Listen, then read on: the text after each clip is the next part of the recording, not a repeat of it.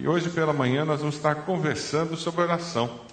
Vamos conversar sobre o que nós podemos fazer ainda hoje, em termos de intercessão, clamando.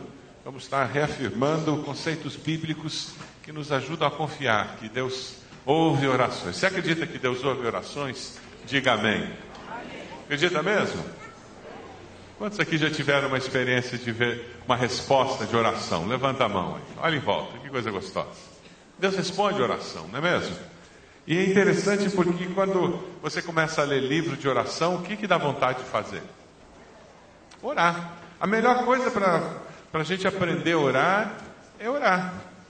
E o único jeito de fato nós aprendermos a orar é quando nós reconhecemos a necessidade que nós temos de orar. Muito da, da nossa falha, da nossa pouca oração vem do fato de que na prática nós achamos que nós damos conta do recado. Na prática a gente acha que dá um jeitinho, eu me viro. E quando nós sentimos que a água bateu aqui, o que, que a gente faz? Não é verdade? A gente dobra o joelho e ora. Não foi. Aqueles irmãos lá estavam orando, não estavam? Toda a gravidez. Mas certamente aquela oração que ele fez quando o filhinho não não respirou, teve uma intensidade diferente, não teve? Não é assim que acontece conosco? A hora que o assunto fica mais sério, existe uma intensidade maior. É sobre isso que eu queria conversar com você hoje. Sobre como nós podemos trazer essa intensidade na nossa vida de oração, sem necessariamente nós estarmos enfrentando uma grande crise na nossa vida. Mas termos essa intensidade de busca simplesmente porque nós somos discípulos de Jesus. Porque nós aprendemos com o Mestre que orar faz parte do ser discípulo do Senhor. Quem é discípulo faz o que o Mestre faz, não é verdade? Catherine Marshall tem uma frase dela muito interessante que eu queria repartir com vocês. Ela diz que maravilha saber que a nossa incapacidade é a chave que escancara a porta da capacidade divina. É no momento em que nós reconhecemos a nossa incapacidade, é que nós descobrimos a possibilidade de Deus se manifestar soberanamente sobre as nossas vidas. É naquele momento em que eu abro as portas da eternidade para que Deus possa intervir e eu perceber, porque Deus está sempre agindo ao nosso redor, não é verdade? Deus está sempre agindo ao nosso redor. E o mais incrível da vida é que não é só ao redor da vida dos que o amam e o temem. Deus está sempre agindo ao redor da vida de todos os seres humanos, dos justos e dos injustos. Porque Deus está buscando o ser humano desde a queda do jardim do Éden. Aquela pergunta que ele faz para Adão: Adão, onde é que você está? É a pergunta que ele continua fazendo dioturnamente em todos os quatro cantos da terra. E ele faz isso porque ele nos ama com amor incondicional. Então nós nos relacionamos com Deus e a nossa vida de oração, ela parte de um pressuposto importantíssimo. Nós nos relacionamos com Deus que deseja relacionar-se conosco. Ninguém aqui ora a um Deus que talvez hoje esteja meio irritado conosco e não queira falar conosco. Você nunca dobra os joelhos e fala com Deus que, quem sabe, está tão desapontado com você que diz: Hoje eu não quero falar com você. E vira as costas. Deus sempre, sempre está pronto para ouvir as nossas orações. É verdade. Os nossos pecados fazem separação entre nós e o nosso Deus. Os nossos pecados são como aquele problema no, na, na sintonia do rádio que dá interferência. E daí nós não percebemos o amor de Deus. Nós não conseguimos perceber esse Deus que está pronto a nos perdoar. E nós temos dificuldade de ter uma vida de oração significativa por causa da nossa natureza pecaminosa. Mas aí o Senhor Jesus, ele nos ensina a orar. E ele transforma a oração numa das coisas mais simples que existem, porque ele diz que nós temos que simplesmente chamar Deus de Pai e falar com Ele. Oração não é um rito, não é algo que tem que ser decorado e repetido, não precisa cumprir determinados passos, precisa apenas de um coração que busca e que com humildade reconhece: eu preciso do Senhor. Abra sua Bíblia lá, no Evangelho de João, capítulo 17. Evangelho de João, nós descobrimos Jesus como nosso exemplo, exemplo de intercessor. Jesus, nosso exemplo de intercessor. João 17, versículo 9. Veja essa pessoa que está ao seu lado, ela tem Bíblia, você acessou aí no, no seu celular, ajuda a pessoa a ler também. Versículo 9 diz: Eu rogo por eles, não estou rogando pelo mundo, mas por aqueles que me deste, pois são teus. Jesus orando. Veja a simplicidade com que ele ora. Ele não faz um discurso elaborado, rebuscado, com palavras difíceis. Ele não fica, ó oh, Deus. Não. Ele conversa.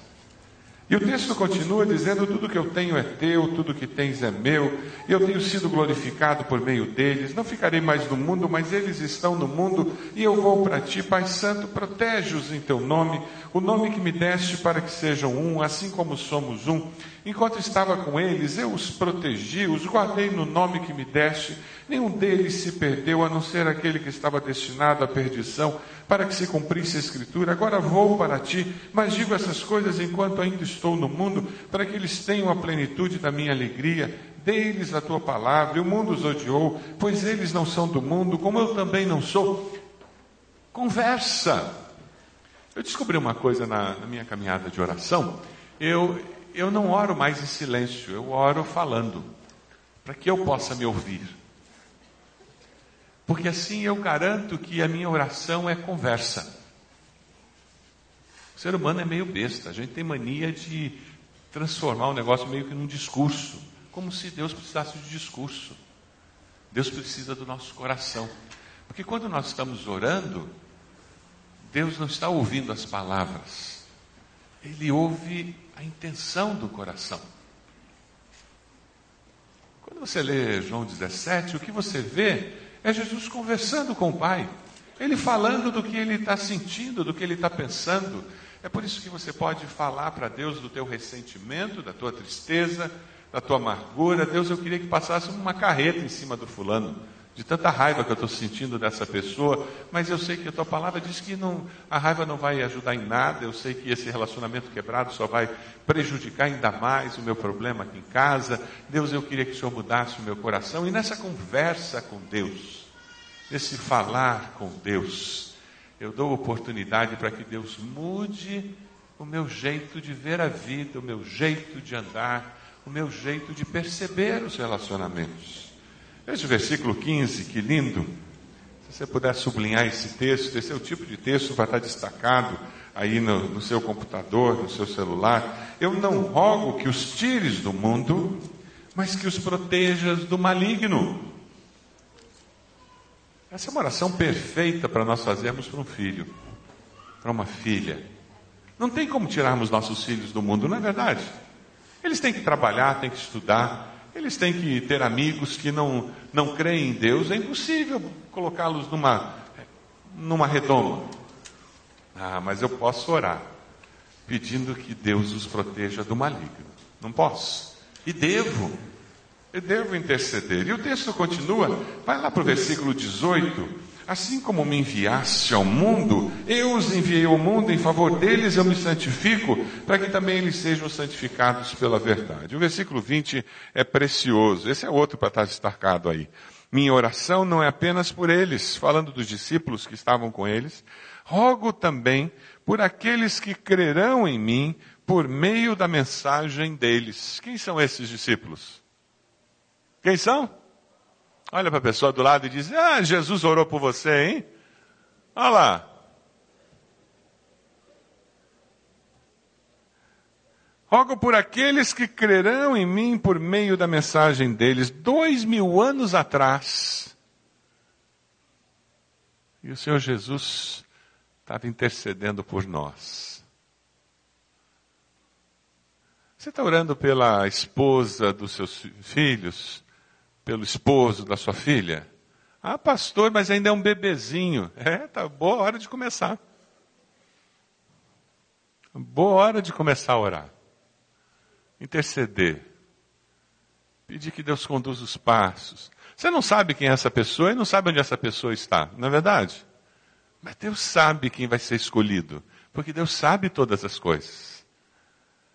E Deus pode abençoar essa pessoa onde quer que ela esteja. É interessante porque lá em Hebreus, nós encontramos um outro texto precioso sobre intercessão. Vamos para lá, Hebreus 4, 14 e 16. Hebreus 4, 14 a 16. Lá no finzinho da Bíblia. Portanto, visto que temos um grande sumo sacerdote, que adentrou os céus, Jesus, o Filho de Deus, apeguemos-nos com toda a firmeza à fé que professamos. Pois não temos um sumo sacerdote que não possa compadecer-se das nossas fraquezas, mas sim alguém que, como nós, passou por todo tipo de tentação, porém sem pecado. Assim, aproximemo-nos do trono da graça com toda a confiança, a fim de recebermos misericórdia e encontrarmos graça que nos ajude no momento da necessidade. Nós temos um grande sumo sacerdote, alguém que intercede por nós, e esse grande sumo sacerdote é Jesus. É por isso que nós estamos reunidos aqui. É por isso que nós prestamos culto ao Senhor. Foi por isso que você não trouxe um cordeiro, você não trouxe uma pomba, você não ofereceu nenhum sacrifício de animais porque aquele sacrifício na cruz de Jesus é suficiente. Aleluia. Nós nos aproximamos de Deus, nós entramos no Santo dos Santos de Deus, na presença de Deus com confiança, porque nós temos alguém que intercede por nós, que é Cristo Jesus. É por isso que Filipenses 4,13 é uma realidade a, quatro, a todos todo, para todos nós, todos os dias da nossa vida. Vamos ler juntos esse texto? Filipenses 4,13. Tudo posso naquele que me fortalece. O pagão que não conhece a Jesus, ele diz: Eu posso tudo mesmo. É só ele ter uma boa autoimagem, é só ele ter algum poder econômico, é só ele ter algum poder político, é só ele ter uma, uma ser uma pessoa com uma personalidade forte. Eu posso, eu consigo. E alguns conseguem chegar muito longe assim. Mas quando nós conhecemos a Jesus, nós descobrimos que sem Ele nós não podemos mesmo. Porque essa glória é passageira demais. E essa força humana, ela é muito frágil. Mas quando nós conhecemos Jesus, nós descobrimos que nós podemos sim. Tudo posso naquele que me fortalece. Queria desafiar você a dobrar os joelhos agora e agradecer a Deus por podermos viver com essa certeza de que alguém intercede por nós. Vivemos com essa segurança de que nós podemos chegar na presença de Deus porque tem alguém intercedendo por nós no trono de Deus.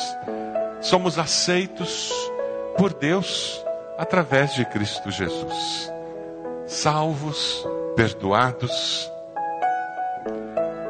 Nunca seremos rejeitados, porque através de Cristo Jesus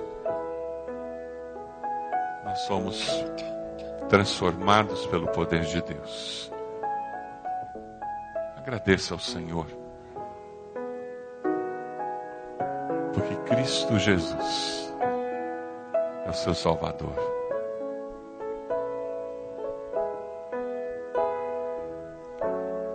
Seguindo o exemplo de Jesus, Fale com Deus e diga a Deus muito obrigado, porque eu posso falar com o Senhor livremente. Posso conversar com o Senhor sem ter um coração pesado.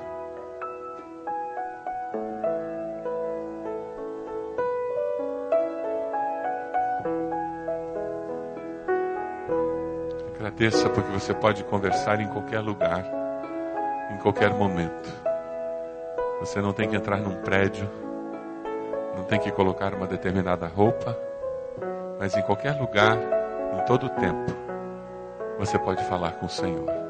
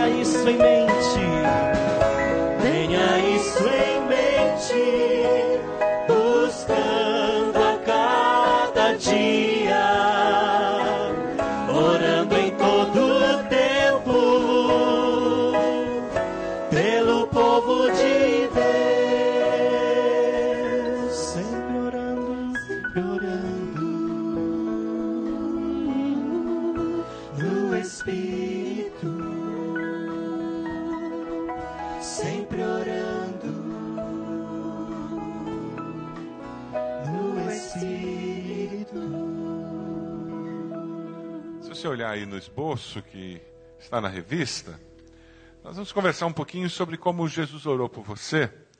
E isso serve de desafio para que você ore por você mesmo e pela sua família. Lá em Filipenses 1, de 3 a 11, eu queria que nós lêssemos na tradução da nova linguagem de hoje. Vamos ler juntos o texto? O que eu peço a Deus é que o amor de vocês cresça cada vez mais e que tenham sabedoria e um entendimento completo, a fim de que saibam escolher o melhor. Assim, no dia da vinda de Cristo, vocês estarão livres de toda impureza e de qualquer culpa. A vida de vocês estará cheia de boas qualidades que só Jesus Cristo pode produzir para a glória e louvor de Jesus, de Deus. Dá uma olhadinha nesse texto. Faz sentido você orar isso pedindo que na sua família, cada membro, coloca o texto de novo, por favor, do anterior, vai lá. Faz sentido você pedir que cada pessoa da sua família tenha o que esse texto diz? O que você acha de transformar esse texto em uma oração? Ora, quando eu oro usando um texto da Bíblia, as chances de eu orar errado inexistem, não é verdade? É garantido que eu vou estar orando segundo a vontade de Deus, não é mesmo? Um dos desafios que nós temos na vida cristã é conseguir orar segundo a vontade de Deus. Porque muitas vezes nós estamos orando e pedindo aquilo que é a nossa vontade, e não a vontade de Deus. É o que nós desejamos e não exatamente o que Deus deseja. E uma das maneiras de nós termos a certeza que o que nós estamos pedindo em oração é o que Deus deseja, é nós usarmos textos bíblicos como base para a nossa oração. Ora, se eu oro o Pai Nosso, é claro que tudo que eu estou pedindo a Deus é a vontade de Deus. Vamos dar uma olhadinha no próximo slide. Você tem aí na, no esboço essa oração. É o texto transformado na oração. O que eu peço a Deus é que o amor da Ede cresça cada vez mais. Não, não faz sentido uma oração assim? E que ela tenha sabedoria e um entendimento completo, a fim de que saiba escolher o melhor. Não faz sentido eu orar pela minha esposa pedindo que ela viva assim? Assim, no dia da vinda de Cristo, ela estará livre de toda impureza e de qualquer culpa. A vida dela estará cheia das boas qualidades que só Jesus Cristo pode produzir para a glória e o louvor de Deus. Faz sentido isso? Quem são as pessoas da sua família que você gostaria de orar por elas, dizendo essa oração? Coloque aí no esboço o nome dessas pessoas. E você vai ter um tempo para fazer essa oração pelo seu cônjuge, pelos seus filhos, momento seu individual em que você vai orar.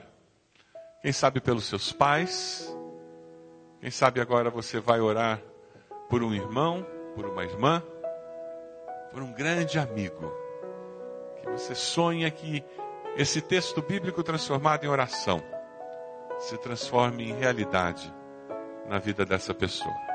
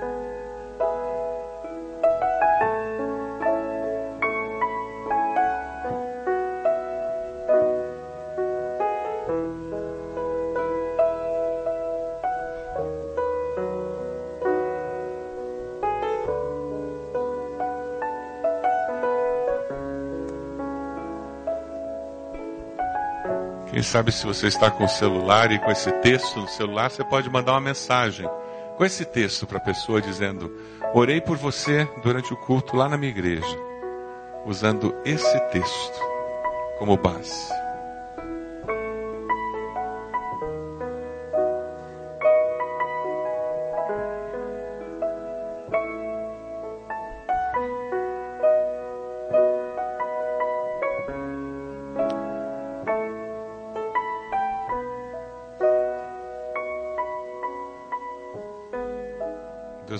Nós pedimos ao Senhor que o, o nosso amor cresça cada vez mais. Que o Senhor derrame esse amor infinito que o Senhor tem nos nossos corações. Esse amor incondicional que só o Senhor tem. Porque nós queremos, ó Deus, ter cada dia mais sabedoria e entendimento que nós possamos sempre escolher o melhor, Senhor. Ó Deus, nós oramos para que durante toda a nossa vida, até o dia da vinda de Cristo para nós, nós possamos viver vidas limpas, puras, santificadas, aonde todas as nossas culpas estejam pregadas na cruz do Calvário, perdoadas pela morte do Senhor Jesus, confessadas, porque nos arrependemos de cada uma delas. Ó Deus, nós queremos viver uma vida cheia das qualidades de Cristo Jesus. Queremos ter a mente de Cristo.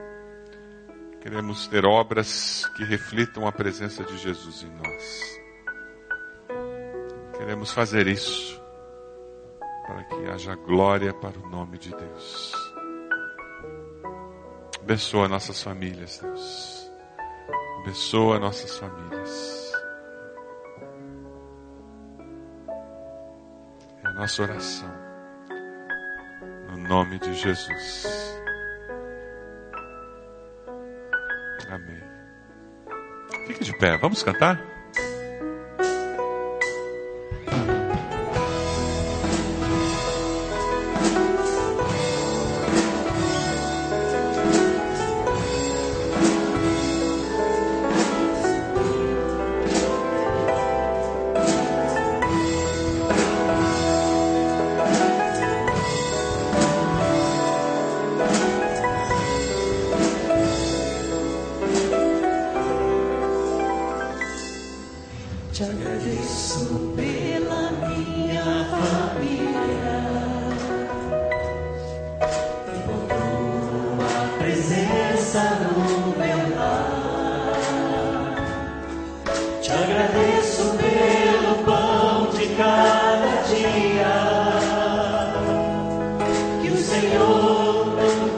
deixou.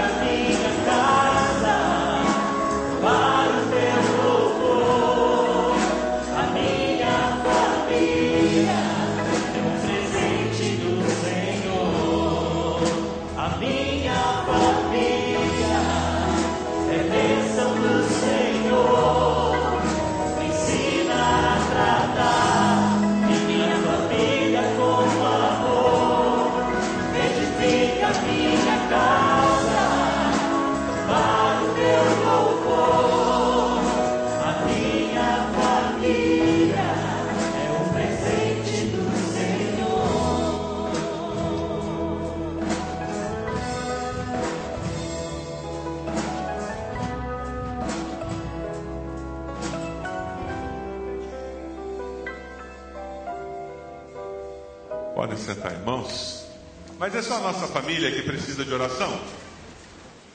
Tem mais famílias que precisam de oração na nossa cidade? Você conhece famílias que precisam de oração? No seu bairro, onde você trabalha, lá na escola onde você vai, na faculdade. Jesus orou por cada um de nós. E nós somos desafiados a orar por famílias na nossa igreja, que precisam das nossas orações, na célula, o apóstolo Paulo pede as orações de irmãos que intercedam por ele. Nós tivemos esses 100 dias de oração, estamos terminando nesse final de semana, 100 dias intercedendo. Pastor Silvani escreveu uma matéria para a revista em que ele fala: estamos concluindo os 100 dias, mas não dá para parar de orar pela família, não é mesmo? Deus nos deu muitas bênçãos, muita gente contou como Deus tem abençoado a sua família. Pastor Márcio vai trazer algumas células aqui para compartilhar conosco testemunho, células que têm orado e têm visto Deus respondendo às orações que eles têm feito, células que têm sido usadas por Deus para evangelizar. Mas antes eu queria que nós lêssemos um texto lá de Romanos. Vai aparecer na tela e nós vamos ler juntos. Vamos ler? Romanos 15, 30 e 33, vamos lá? Recomendo-lhes, irmãos, por nosso Senhor Jesus Cristo e pelo amor do Espírito, que se unam a mim em minha luta, orando a Deus em meu favor. O Deus da paz seja com todos vocês. Amém. O apóstolo Paulo sentia a necessidade de que aqueles irmãos intercedessem por ele. Quem aqui sente necessidade que irmãos orem por, por você? Você sente essa necessidade? Dá uma olhadinha em volta. Lá na sua célula, vocês têm o hábito de um orar pelo outro? Nós precisamos disso. O Vida na Vida, a ideia é nós estarmos gastando tempo, investindo tempo um na vida do outro. O nos encontrarmos, o sabermos como está a vida do outro, o orarmos um pelo outro, são maneiras de nós estarmos apoiando um ao outro. Pastor Márcio, por favor, nos abençoe aqui com esses testemunhos. Algumas células têm sido tremendamente usadas para que famílias da nossa cidade sejam impactadas com o Evangelho. Células que têm entendido que têm uma missão, uma missão de levar esse Evangelho. Pastor Márcio. Quero convidar o pastor André para vir aqui, porque Deus tem feito algo muito precioso na nossa juventude. Quero convidar a célula do Patrícia, Eduardo, povo. Pode subir aqui todo mundo? Aqui pela minha esquerda. Deus tem feito umas coisas muito especiais na nossa juventude. E, em especial, nessas últimas duas semanas, nós desafiamos todas as células da igreja a, a fazer um, um encontro multiplicado. Não é a multiplicar célula, mas era multiplicar o encontro. André, como é que foi lá? Bom dia, queridos. Ah, as células da juventude têm sido uma benção. Nas duas pontas dela, no MED, que é aquela primeira turminha que chega, que está completando 13, 14 anos, nós tivemos uma multiplicação de 100%. E ainda tivemos o acréscimo de algumas células que surgiram, que foram criadas, ou seja, tivemos um crescimento de mais de 100% nas células do MED, né, daquele grupo menor. E numa das redes da, dos jovens, né, nós tivemos também uma multiplicação de 100%, e ainda tivemos algumas células que surgiram, que é, começaram né, em alguns dias da semana. Então, praticamente temos todos os dias da semana com células. E interessante é que uma das células dos jovens, que quer dizer, ela não multiplicou, ela triplicou, porque já tinham quase 40, era uma congregação. Né, e a coisa já estava tão gostosa, eles multiplicaram e fizeram uma festa. Teve uma outra célula que no dia da sua multiplicação tinham 15 visitantes no dia da multiplicação, ou seja, já multiplicaram pensando como iriam multiplicar de novo depois. Então, assim, Deus ele está operando de uma forma maravilhosa na juventude e, gente, é contágio. Essa doença de multiplicação pega e ela sai contagiando todo mundo. E a bênção é ver líderes dando testemunhos nos jovens, no médio, nos adolescentes, dizendo que depois da multiplicação a célula rapidamente cresceu e começam a vir pessoas que eles nem esperavam que pudessem vir fazer parte. E pessoas que tinham talentos guardados colocando para fora. E isso tem sido uma maravilha ver como Deus está operando na juventude. Amém. Eu tenho andado por aí, às vezes falando em alguns congressos, e os pastores me perguntam: como é que faz para fazer os jovens se envolverem com as células. E irmãos, nem sempre a gente sabe o que dizer para eles, né? Eu falo, pastor, pastor, conversa com os jovens, senta com eles, jovens da sua igreja, ore, para que vocês consigam mobilizar os jovens. Mas eu queria que você glorificasse a Deus, porque na nossa igreja, é, quase 500 jovens se reúnem semanalmente em célula. Você sabe que número é esse? Quase 500 jovens reunidos? Aleluia! Na sua casa teve célula de jovens se reunindo? Você veio aqui trabalhar e se envolver na célula do MED? Na minha casa, as células, na semana passada, tinha 19 jovens reunidos lá, sentados no sofá da minha casa. E eu louvo a Deus pelo pastor André, louvo a Deus por todos os obreiros que têm trabalhado muito, por todos os conselheiros, famílias que têm vindo para cá. E isso é, a gente tem que glorificar a Deus, porque Deus tem sido muito fiel com a gente com relação à nossa juventude. Amém? Glória a Deus. Tem uma célula aqui comigo, e essa célula também se multiplicou em três, não deu para multiplicar em dois, não é? Quem foram os Quem é o, o líder é a Patrícia e o Eduardo. Aí tem os, os líderes auxiliares, que é o André e a Cassi. Mas como é que multiplica aí três se só tem um líder e um líder auxiliar? O que, que você fez? O que, que você fez, Eduardo? Patrícia vai falar? Então, é, quando foi lançado aquele desafio para a gente, né? Logo a gente já sentiu um desejo imenso no, no coração. E eu diz, digo nós, porque fomos todos nós, né? E aí a gente pensou assim, bom, a nossa célula já é grande. A gente vai multiplicar em duas casas. E aí a gente começou a ver que duas casas não ia dar conta. E aí nós conversamos com o Edu e com a, com a Elaine, que é outro casal da nossa célula. E a gente pensou, não, a gente vai ter que multiplicar em três casas. E aí eu lembro que era uma semana que era para nós fazermos isso. E a gente falou, não, a gente vai começar desde já. Então, na primeira semana, nós já multiplicamos nas três casas. E nós tivemos um total, nas três casas, de 36 visitantes. E, assim, o que nos alegrou muito é que na próxima semana estavam lá essas pessoas. Minto porque na primeira semana tinha um pouco menos. Na segunda semana, os é, visitantes da casa do Dudu levaram mais visitantes. Então, assim, a, a, casa dele ficou cheia. Então, totalizando 36 visitantes. E são pessoas, assim, que a gente tem orado muito e que hoje à noite vão estar aqui, mas que principalmente semana que vem vão voltar nas nossas casas. E apesar, assim, de, de a gente estar com um pouquinho de saudade de fazer a nossa célula junto, a gente percebeu que não vai dar mais. Então, por enquanto, a gente tem orado, pedido a Deus, né, para que Ele vá, é, é para que a gente possa pensar em como que a gente vai fazer, né? E que se é da vontade dEle que essa multiplicação aconteça, ou como já está acontecendo desde já, que isso vai continuar. E a gente já está, assim, é, pensando não só nesses visitantes na célula, mas é, de que forma a gente vai discipular essas pessoas, né? A gente já está com essa preocupação.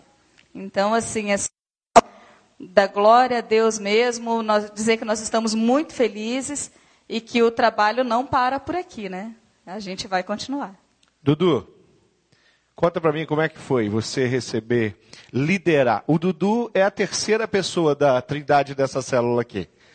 O, o líder está aqui, o, o líder auxiliar está lá e tem o Dudu que é um líder potencial, não tenha dúvida. Como é que foi lá na sua casa? Ah, eu, quando o Eduardo falou para mim que tinha a possibilidade de a nossa cela teria que dividir em três, né? Ele me chamou, ele falou, vai ter que ser na tua casa. Eu falei, vamos embora, né? Estamos aí para. Daí eu falei, não, beleza. Daí foi a primeira semana, já fiquei meio com, com medo, né? Eu falei, será que vai vir um convidado? Aí veio pouco. Daí eu falei, a Fábio e o Wesley estavam conosco, né? Falei, não, semana que vem vamos chamar. Aí surpreendeu, né? Lotou a casa, daí, e foi bênção, foi maravilha. E é como é bom você falar do amor de Deus para as pessoas que estão precisando, necessitando, de você passar para elas uma vida maravilhosa que você tem em família, em amizade. E foi isso, na nossa segunda célula, na hora do louvor já, não tinha um que não estava chorando. Todo mundo chorando. Eu falei, eu falei, isso é, é só a benção de Deus mesmo. O Espírito Santo está derramando a sua graça aqui. E foi maravilhoso. Amém, amém. Vou falar com um rapaz que ele gosta de falar em público, sabe? Ele é um cara muito descontraído, ele tem uma facilidade tremenda, né? Conta, conta para mim, André. Como é que foi para você lá? Quem que eram as pessoas que estavam na célula? Bom, nós, na nossa célula é, teve a presença de três famílias na primeira semana. Na segunda semana teve quatro famílias. É, era um pessoal que a gente já tinha, a gente estava orando, por eles já frequentemente, eram nossos sementes, e para eles é, estarem na igreja, estarem na célula. Então, duas famílias é, frequentaram a igreja, mas bem esporádico, e, mas nunca tinha ido na célula. E graças a Deus, na primeira semana, Deus tocou no coração deles, a gente fez um, um convite assim mais de perto, assim, e Deus tocou no coração deles e eles vieram é, para nossa célula, né? E foi bênção, né? Tanto que no primeiro dia a gente até estourou um pouquinho do horário, tal, que o pessoal se empolgou tudo para conversar. Na segunda célula nós tivemos já um testemunho de um desses visitantes, já que onde uma situação que ele passou anteriormente, ele viu o poder de Deus agindo, né? Ele viu que não foi sorte, não foi é, outra coisa a não ser Deus agindo que deu um livramento para ele em outra situação. Então isso foi muito bom, assim, a gente ficou muito feliz pela resposta de Deus, assim, Deus respondeu nossas orações assim, enviando esse esse pessoal, a gente está muito feliz. E nós já marcamos já, eles já perguntaram já como que é, como é que é esse negócio de célula, né? A gente falou para eles e eles ficaram muito felizes e está marcado para eles continuarem conosco participando toda semana, se Deus quiser. Inclusive até um casal a gente já colou neles já e já vamos começar a próxima semana de sementes já com eles. Amém. Quando o Eduardo e a Paty te desafiaram, você achou que, que ficou tranquilo, a semana foi tranquila? Nada, pastor, nada. Aí trememos na base. Mas nós estamos com todo poderoso, né? Deus é infinita, infinitamente maior do que a gente imagina, do que a gente pensa, né? Se a gente acha incapaz, Deus nos capacita, né? E essa semana foi, essas duas semanas foi desafiador mesmo, né? Deus nos, graças a Deus, nos abençoou de tal forma assim que enviou esses, essas pessoas lá e podemos falar do amor de dele para eles. Né? Foi, foi bênção mesmo. E agora estamos com esse problema, né, pastor? Aí agora não dá mais para reunir o pessoal, né? Vamos ter que tentar resolver isso aí agora. Eles acham que não dá mais para voltar. Uma que não cabe o povo. Segundo que eu estou achando que o Dudu e o André gostaram desse negócio de liderar célula. Acharam que tem jeito para coisa, né? Deus é fiel. Deus é bom. Eu acho que não vai dar mesmo para voltar. Eles estão acertando aí o que que, né, o líder ali, os líderes estão acertando como que eles vão fazer agora para dar continuidade àquilo que Deus fez nas duas semanas de desafios nas células aqui na IBB. Glória a Deus. Deixa eu passar o microfone aqui para o pastor Roberto. Claro.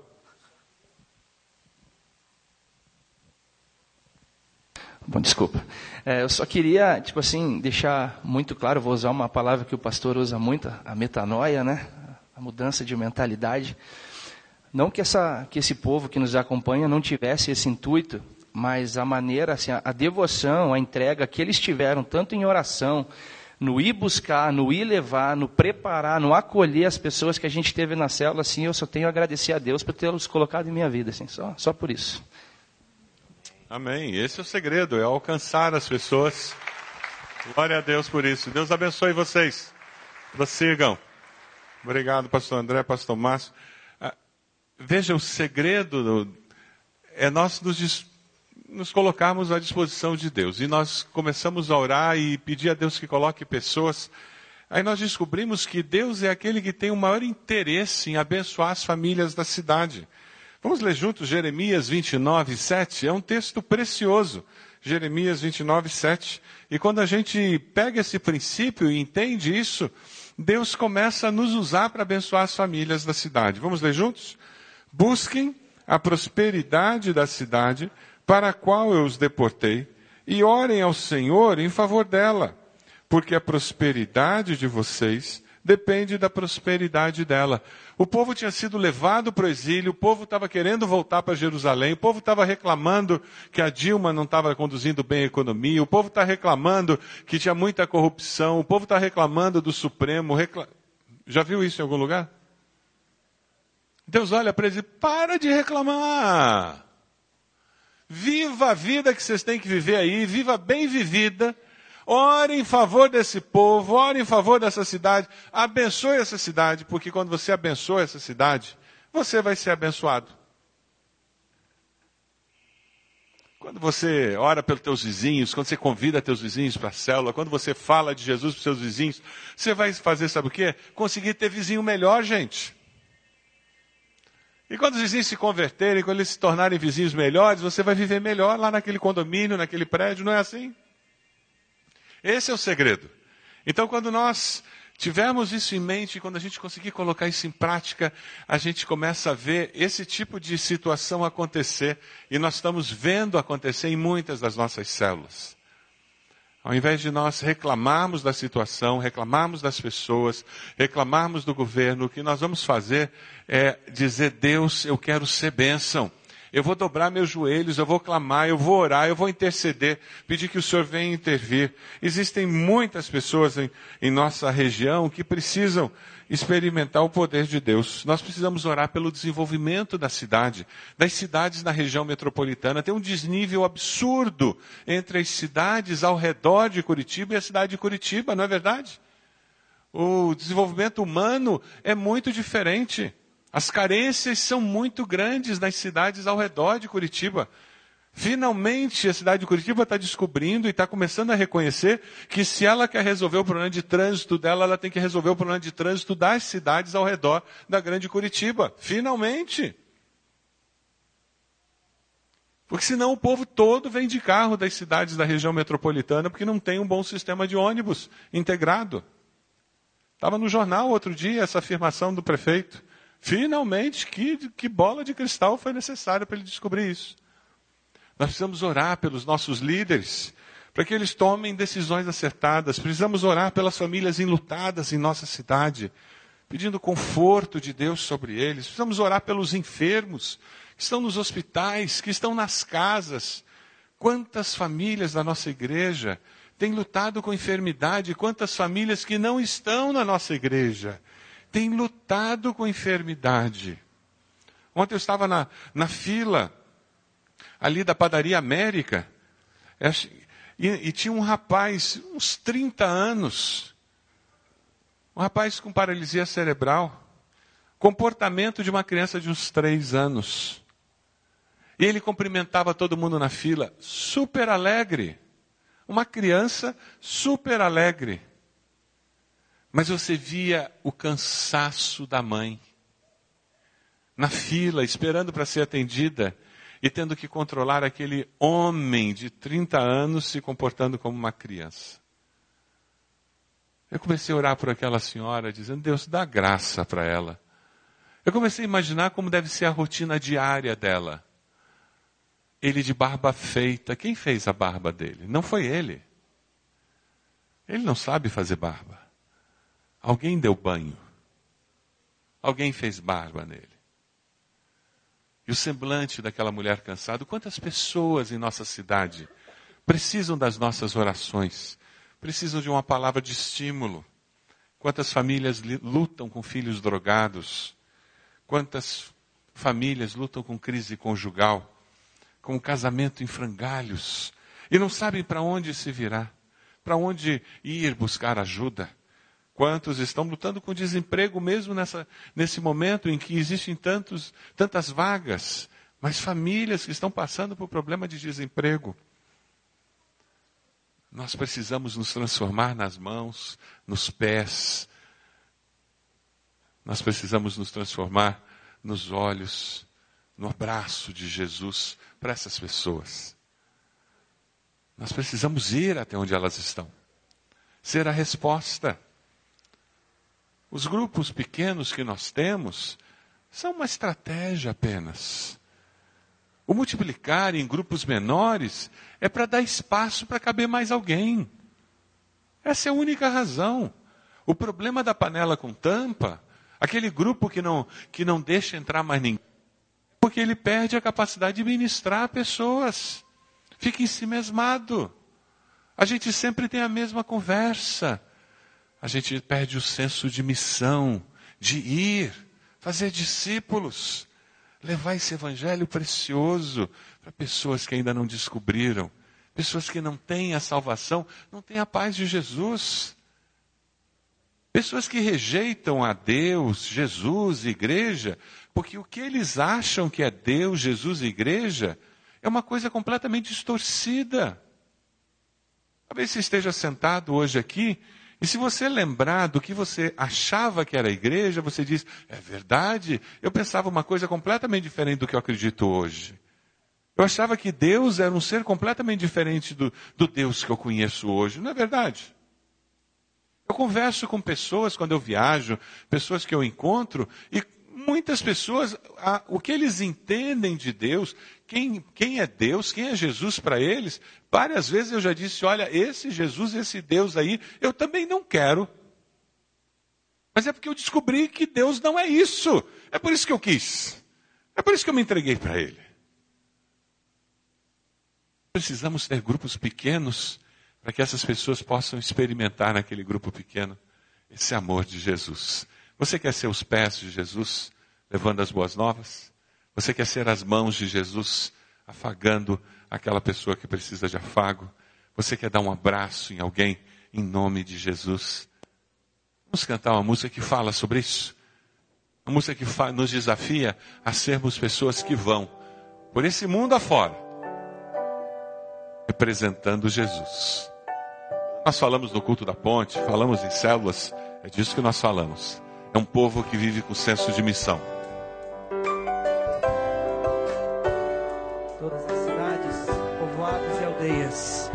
Percorria Jesus.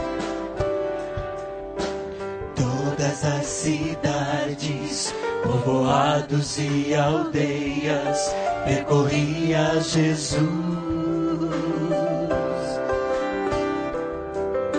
Pregando o evangelho, ensinando e curando, prosseguia Jesus. As multidões, vendo as multidões, cheios de compaixão, a seara é grande demais. Todas as cidades, povoados e aldeias. Faremos o quê? Percorreremos A exemplo de Jesus. Pregando o evangelho, ensinando e curando, prosseguiremos. Somos igreja, os trabalhadores, somos teu corpo, Jesus. Declare isso. Somos teus pés,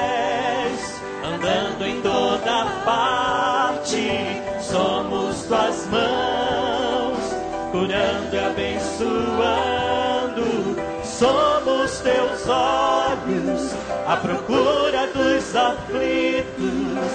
Somos tua boca, proclamando o reino de Deus. Somos teus pés. Somos teus pés, toda parte. Somos, somos tuas mãos, curando, curando e abençoando. Somos teus olhos, à procura dos aflitos. Somos tua boca, proclamando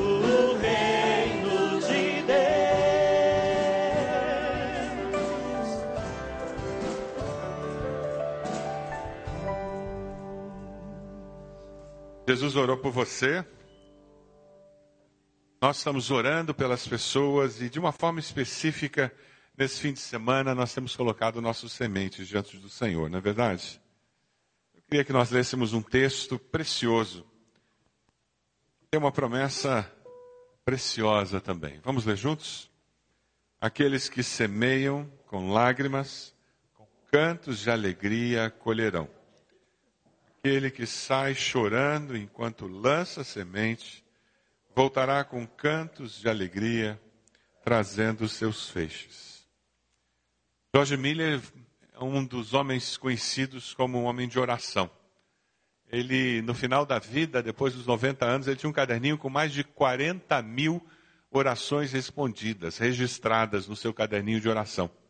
A B. Simmons foi fazer uma entrevista com ele e em determinado momento da entrevista, ele pergunta: O senhor já teve alguma oração que não foi respondida? E fica um silêncio. De repente, como que levando um choque, o George Miller disse: Não. Não poderia ser de outra forma, porque eu estou orando. E de novo ficou um silêncio. Logo em seguida, ele disse: Bem, tem uma oração que ainda não foi respondida. Eu tenho orado pela salvação do filho do meu amigo por 52 anos. 52 anos. E seis meses. E ele ainda não se entregou. Mas ele vai. Silêncio de novo. O Siemens, depois, escrevendo, quando ele conta esse relato, ele diz: alguns anos depois, Jorge Miller faleceu. No sepultamento do Jorge Miller, durante o culto do sepultamento do Jorge Miller, o filho desse amigo se ajoelhou ali no túmulo do Jorge Miller e entregou sua vida para Cristo. Nessa vida, o Jorge Miller não soube que aquela oração foi respondida. Mas na outra, ele soube. Deus responde às nossas orações. A minha também foi respondida. As suas orações, elas serão respondidas por Deus. E o interessante é que quando você lê o livro de Apocalipse, surge algo muito interessante com relação à oração, nos mostrando. E o livro do Apocalipse é como que uma janela para a eternidade. Deus nos deixa ver algumas coisas que não fazem parte dessa dimensão. As nossas orações, elas estão diante de Deus na eternidade. Vamos ler dois textos de Apocalipse que nos mostram as nossas orações diante de Deus. Essas orações que você fez aqui. Vamos ler Apocalipse 5, 7, 8? Vamos lá? Ele se aproximou e recebeu o livro da mão direita daquele que estava sentado no trono. Ao recebê-lo, os quatro seres viventes e os vinte e quatro anciãos prostraram-se diante do cordeiro. Cada um deles tinha uma harpa e taças de ouro cheias de incenso. Interessante. Suas orações lá diante de Deus. Outro texto, Apocalipse. 8, 3 e 4. Vamos lá? Outro anjo, que trazia um incensário de ouro, aproximou-se e se colocou em pé junto ao altar. A ele foi dado muito incenso para oferecer sobre o altar de ouro diante do trono. E da mão do anjo subiu diante de Deus a fumaça do incenso suas orações diante de Deus. Jesus orou por você.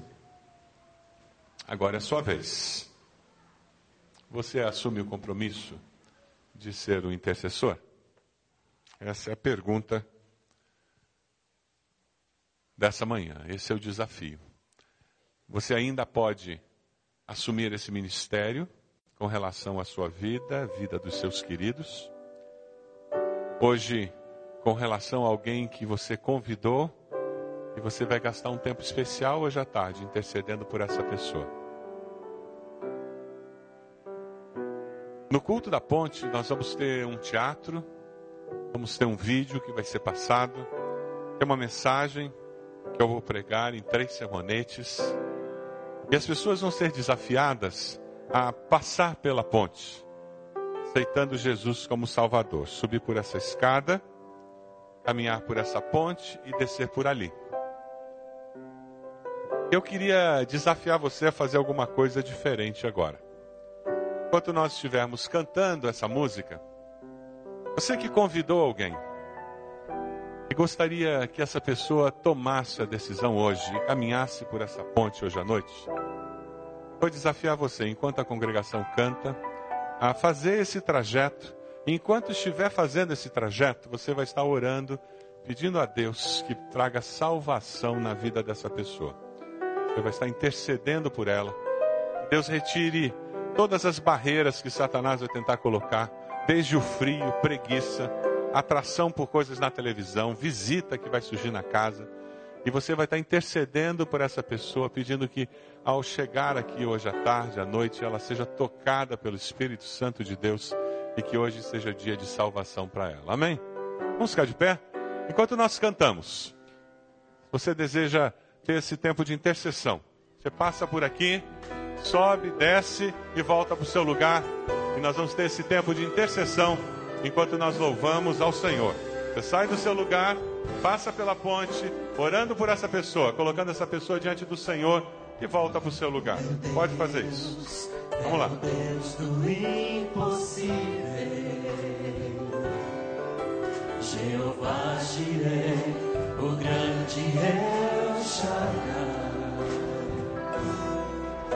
que abriu o mar vermelho e ao seu povo fez passar, que da rocha água limpa fez brotar.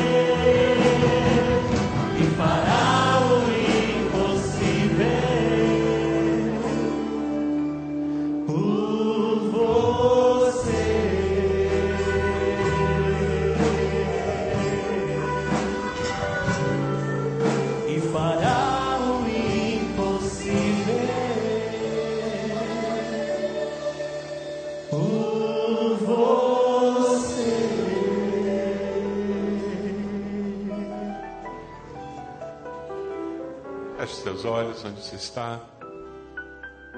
Orar, dedicando ao Senhor nossas vidas, as pessoas que têm sido convidadas, colocando os artistas que estarão agindo na peça hoje, toda a equipe que está por trás,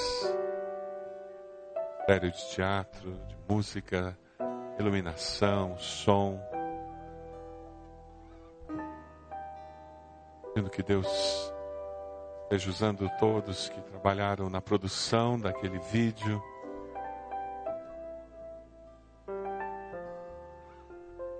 Deus, consagramos toda a preparação desses cultos de hoje à tarde, à noite, ao Senhor.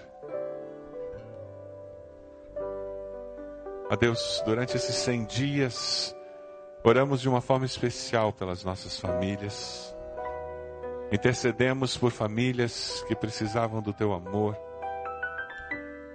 E pedimos, Senhor, a salvação de muitas famílias hoje à noite. Dedicamos todo o trabalho que foi feito, desde a decoração dessa ponte, parte do teatro, vídeo, som, luz, imagem, música, Deus, sermão, tudo que vai acontecer, os detalhes desde o momento em que as pessoas chegarem, a recepção que elas terão. Ó Deus, que o teu Santo Espírito esteja trabalhando nos seus corações desde já, ali nas suas casas.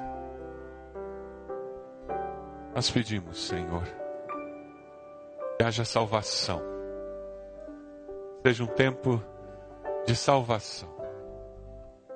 A Deus, aqueles nomes que ainda precisam ser convidados, continua trazendo à nossa mente. Aqueles que precisam ser reforçados, continua trazendo à nossa mente. Abençoa-nos no processo discipulado, que possamos iniciar logo, ajudando aqueles que tomarão uma decisão a crescer na fé, a se fortalecer em Cristo Jesus. Ó oh, Deus, nós nos consagramos a Ti e a Ti somente. E nós oramos no nome de Jesus. Amém.